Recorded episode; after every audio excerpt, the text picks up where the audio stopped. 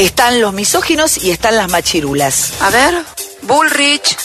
En cuanto a, a, Fernando Iglesias, la ironía que él utilizó es una ironía que hay que como interpretarla, porque él hizo una ironía respecto a que Florencia Peña iba a eh, mover la perilla de la economía. Iba a eh, mover la perilla de la economía. Ahora, que eso lo se entienda como que es una violencia de género. ¿Vos lo decís en serio eso? Sí, totalmente, convencido.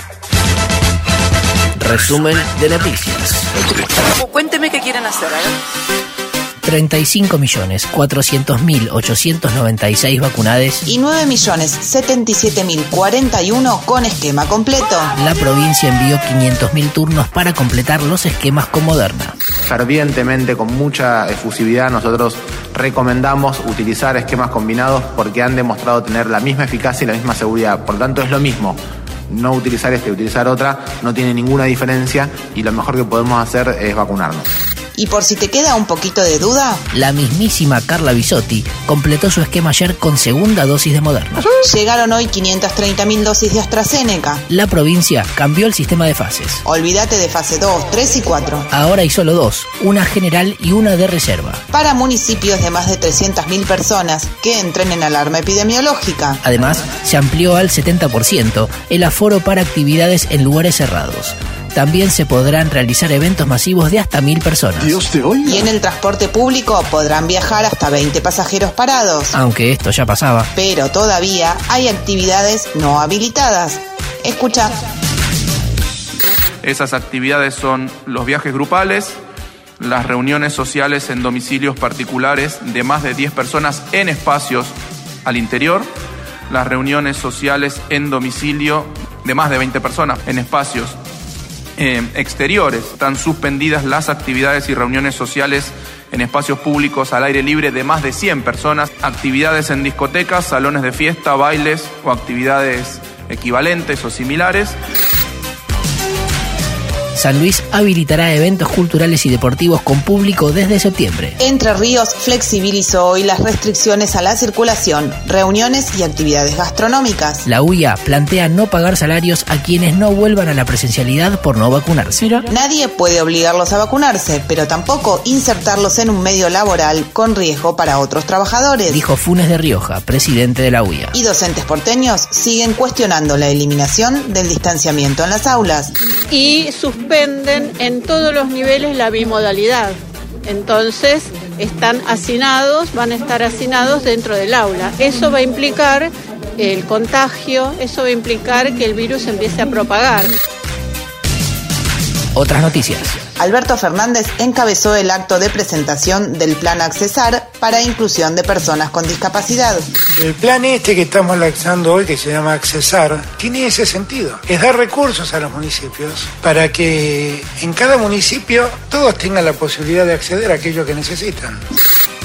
Salarios. En el primer semestre del año los salarios aumentaron un 22,8%. Un 2,8% por debajo del aumento del índice de precios, que fue del 25,4%. Esta es la cuarta caída consecutiva. ¿Qué? Cayó en 2018, 2019 y 2020. A la mierda. Se espera que la reapertura paritaria por encima del 40% recomponga esta tremenda injusticia. ¿Se entendió? Ayer se anunció el aumento de jubilaciones y AUH. Aumentarán un 12,39% por la ley de movilidad. Los saberes acumulan con este aumento una suba del 36,2% en lo que va de 2021. En septiembre, la jubilación mínima será de 25.922 pesos. Y la asignación por hijo y embarazo de 5.063. Que sigue siendo muy, muy poco. Pero eso está mal, así de sencillo. Ley detalles. El INTI lleva adelante un estudio antropométrico que registró las proporciones corporales de más de 9.000 voluntarios. El estudio necesita 15.000 voluntarios para ser representativo. Nada más que eso. Elecciones. Militantes, intelectuales y organizaciones propusieron mediante una carta abierta que les candidates incorporen el debate socioambiental a la campaña. Y un senador fueguino de Juntos por el Cambio, con apoyo del radicalismo, presentó un proyecto de ley para que quienes desconozcan o nieguen la soberanía sobre Malvinas no puedan ser candidatos ni ejercer cargos partidarios. ¿Quieres chequearlo? Picadito. Renunció el gobernador de Nueva York luego de las múltiples denuncias de abuso. Realizaron hoy un pescadazo frente al Congreso. Hubo reunión de gabinete económico.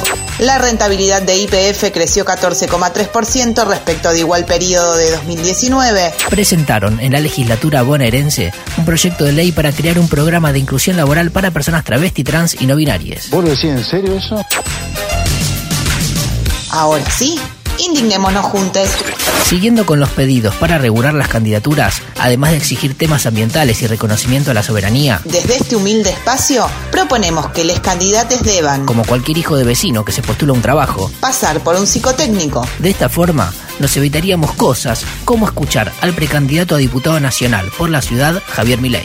El Papa, sí, lo voy a decir de frente, es el representante del maligno en la tierra, ocupando el trono de la casa de Dios. ¿Vos sabías que el Papa impulsa el comunismo con todos los desastres que causó? Y eso va contra las propias sagradas escrituras. Anda, digamos, al Viejo Testamento, Samuel 8, y te va a decir todas las aberraciones que implica el Estado. Te va, te va a sacar tus hijos, te va a sacar a tus hijas, digamos, te va a sacar, digamos, eh, tus, tus mejores campos, te va a sacar tus burros, te va a sacar todo lo mejor para que te va a esclavizar, te va a hacer un esclavo. Los estados son una invención del maligno, por eso cada vez que vos aplicás el socialismo, sí, se hunde, se genera un desastre. Eh, bueno, este, seguimos. Elon Musk planea ofrecer vallas publicitarias en los satélites en órbita terrestre. Ya me arruinaste el día, ya. Alto curro. Hasta acá la información del día. Podría ser peor. O mejor. Pero siempre es lo que es.